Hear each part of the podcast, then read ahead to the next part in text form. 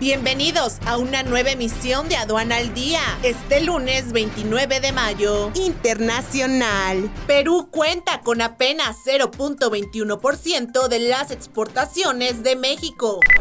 Arabia Saudita bate récord con la importación de gasoleo de Rusia. El aumento de compra de tomate procedente de Marruecos y Turquía alerta a la exportación. Nacional. Atribuyen a fallas en aduanas caída en exportaciones. Exporta Puebla vehículos a 76 países, representando un destino estratégico para la electromovilidad.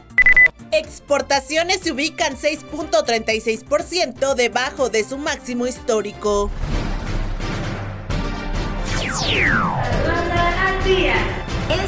Es un servicio noticioso de la revista Estrategia Aduanera. EA Radio, la radio aduanera.